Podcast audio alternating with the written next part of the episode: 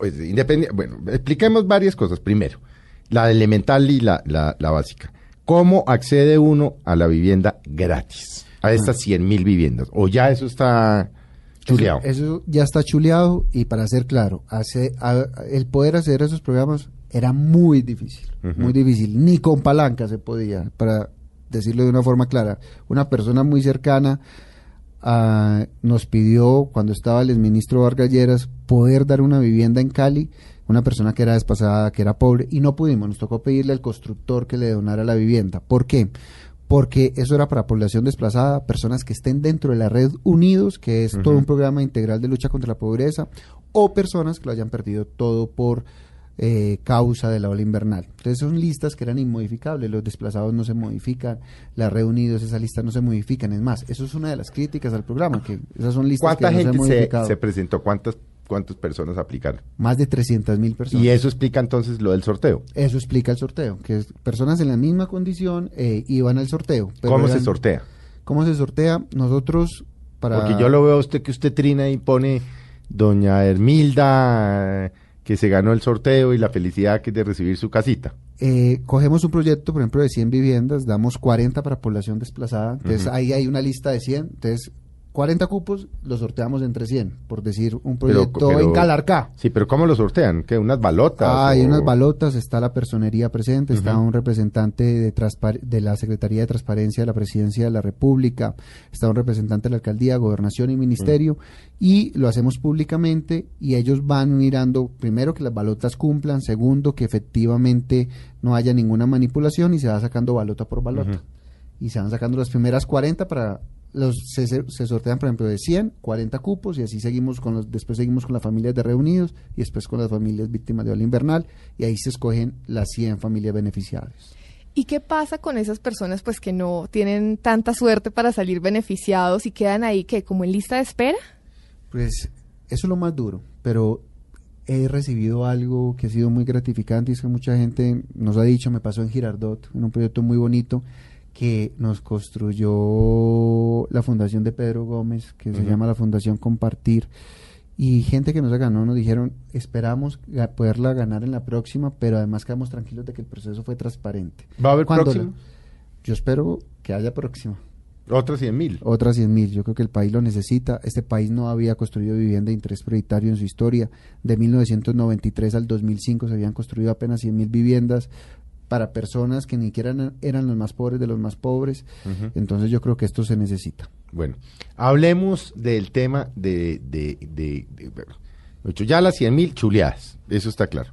¿De qué otra manera y quiénes pueden acceder a, a, a a- a vivienda? Bueno, este sí es para el Virita, esto va para muchas personas que nos están escuchando en todas esas partes que usted señaló al inicio, Cali, Cartagena, Barranquilla, Medellín, zona todo cafetera, ¿no? Medellín, Pues- zona cafetera. Además, la buena noticia es que en todas se nos presentaron proyectos. Va a ser muy sencillo. Nosotros lo que hemos querido es que esto se asemeje a cuando Felipe o Elvirita van a comprar sin ayuda del Estado. Usted va a buscar cuál es el proyecto que le gusta, si es eso sí nuevo, cuál está mejor ubicado, cuál da más metros cuadrados, qué constructor le da seguridad y ahí hace su negocio. O sea, sí, la tarea que uno tiene que hacer cuando va a comprar un bien inmueble. Exacto. Entonces usted, nosotros a partir de la próxima semana ya vamos a publicar en todo el país quiénes fueron los constructores que ganaron, pero le doy la chiva. En Bogotá, para dar un ejemplo, se presentaron más de 7.000 viviendas donde está constructora Bolívar, constructora Marval, y todos ellos eh, fueron seleccionados. Son proyectos muy buenos presentados en, en Bosa. ¿Qué es lo que tiene que hacer el Virita? El Virita va a ese proyecto.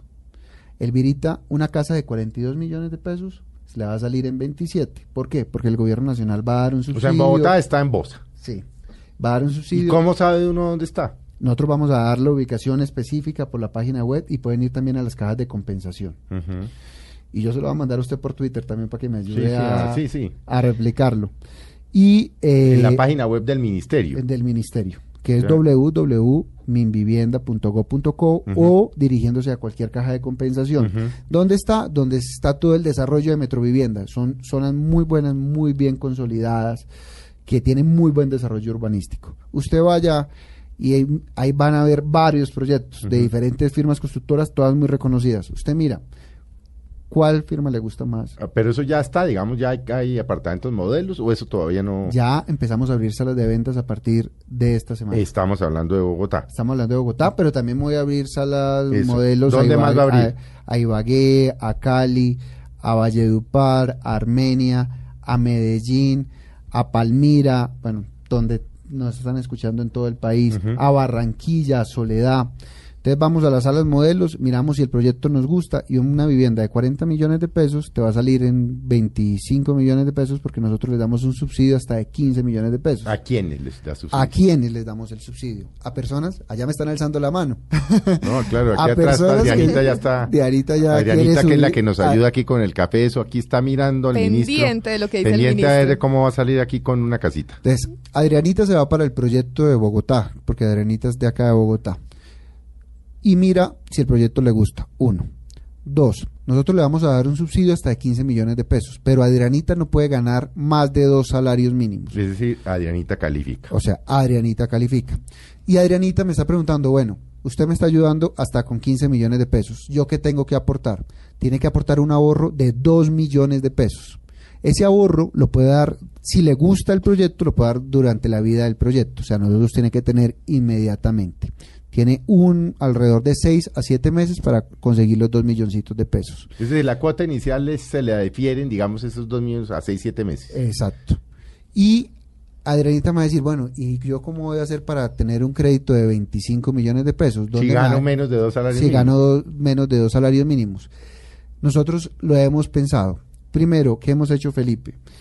Adrianita le vamos a dar un subsidio de 5 puntos sobre la tasa. ¿Qué significa eso? Para que Explíqueme, me porque eso yo no Exacto, lo entendí. Para yo que no me lo entienda. Adrianita del Virita se enredaron. Entonces, por eso se los voy a explicar. Hoy, cuando usted va a un banco, le, pre- le dicen, lo va a prestar al 12% anual, efectivo anual. Adrianita, nosotros le vamos a dar, fuera del subsidio para la cuota inicial de 15 millones, le vamos a dar un subsidio de 5 puntos sobre la tasa. ¿Qué significa eso? Que le va a quedar al 7% Sobre los 20, sobre los 25 sobre los millones de 25, pesos. correcto. ¿Eso a qué conlleva? A que pague cuotas alrededor de 200 mil pesitos mensuales. 200, 230 mil más o menos. Exacto. Sí. Entonces, ¿A cuántos años? a 15 años. Ajá. Pero hoy Adrianita debe estar pagando arrendamientos de 300 mil, 400 mil pesos. Aquí dice que Y si a- allá está a- atrás diciéndole al ministro, asintiendo con la cabeza.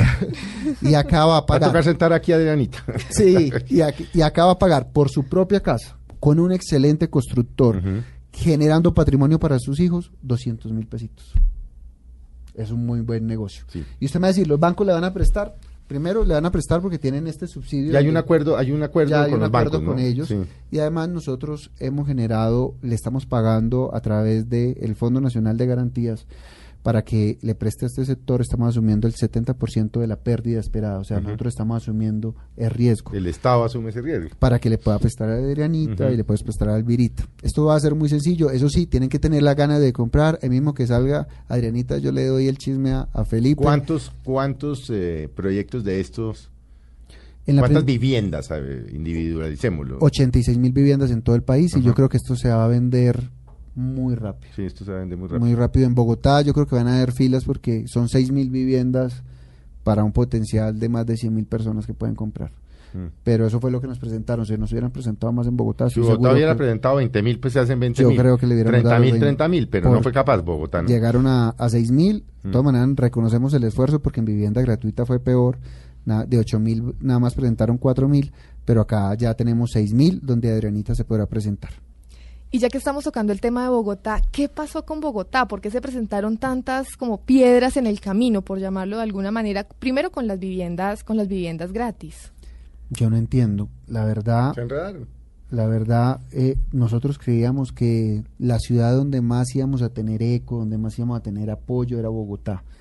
¿Por qué? Porque se había impuesto una meta muy alta en el plan de desarrollo de Bogotá, que era hacer 70 mil viviendas de este tipo, que son 70 mil viviendas prioritarias que van hasta 40 millones de pesos. Entonces dijimos, van a, como decimos lo- como decimos vulgarmente, van a aprovechar este papayazo y van a buscar que todas las viviendas sean acá.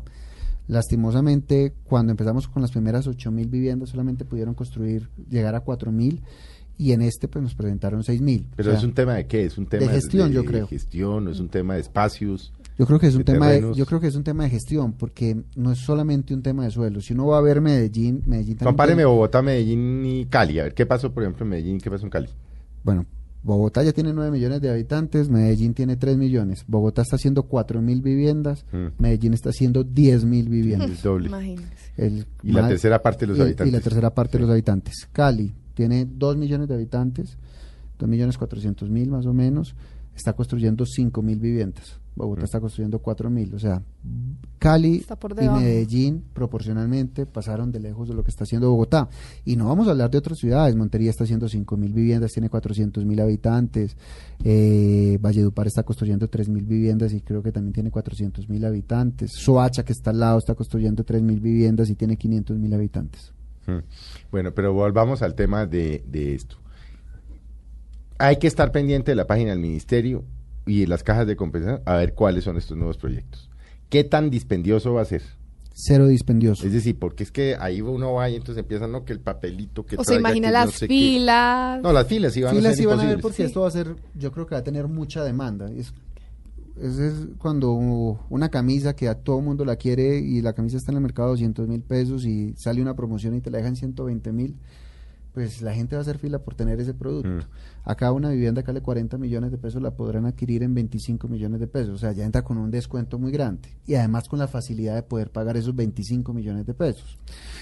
Filas va a haber, pero lo que les decía, primer llegado, primer servido. Acá no queremos trámites burocráticos, acá va la persona, hace el negocio con el constructor, mira en cuánto tiempo le puede pagar los 2 millones de pesos y el constructor nos la manda a nosotros y se fue. O sea, no, hay que, no va a haber trámites.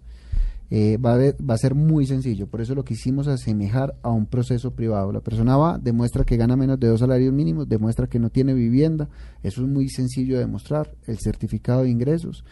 Y nosotros podemos comprobar que efectivamente no tiene vivienda por eh, las bases de registro de la superintendencia Sí, eh, con el número de la cédula, notariado, con el número de la cédula y ya se fue, es muy sencillo. Ahora, ministro, ¿cuál es ese proyecto que tampoco he entendido yo y que la gente nos pregunta mucho? Ese tema de lo de los hasta 200 millones. Ah, eso es un- Porque ese, ese sí que yo tampoco lo he entendido. Tampoco. ¿Cómo, cómo? No, pues es que yo no he entendido Pues nada yo de creo eso. que este proyecto Por es eso lo invité, porque inclusive había, había, habíamos acordado con María Juliana, eh, que manejamos el programa, que este año de aquí a elecciones no pensábamos invitar políticos. Porque Sí. no soy Ni político. funcionarios, no, no, no, no, ni funcionarios, sino tratar de hacer una cosa amable aquí a después de las elecciones de- del Congreso, porque yo creo que la gente el tema político la aburre, la aburre, la aburre todo el día. Pero obviamente son tantas las inquietudes que dijimos, bueno, invitemos al ministro. No, ¿Cómo este es, es un ese tema, tema? amable sin duda. No, ese es un tema que si uno está oyendo y sabe que mm, gana menos de otro, pues es amable. O sea, es un tema amable. ¿Cómo es el otro tema del, del, del, eh, del de los 200 mil? ¿Qué es ese, qué es ese, qué es ese, ese proyecto? ¿Qué es eso, mejor dicho? Que yo le doy a usted hablar de hasta 200 millones, pero no entiendo cómo es el tema. Bueno, eh, frente al tema político también aprovecho esta introducción que hiciste, Felipe, para decirles, en este tema del de uno y dos salarios mínimos, el gobierno no va a intervenir en los beneficiarios. Lo que te decía María No, eso es el sector privado. es el sector privado el que escoge. Sí, o sea, ahí no se va a hacer política. Entonces ahí es imposible hacer política. ¿Por qué es el sector privado que escoge? Acaba de decir lo duro del programa. Porque la persona efectivamente tiene, la, tiene que tener la capacidad de tener los dos milloncitos de pesos y tiene que tener la capacidad de tener un crédito. O sea, no puede estar reportado en data crédito ni nada de eso. Mm. Entonces, los bancos y el constructor son los que escogen quiénes van a ser los beneficiarios de este programa.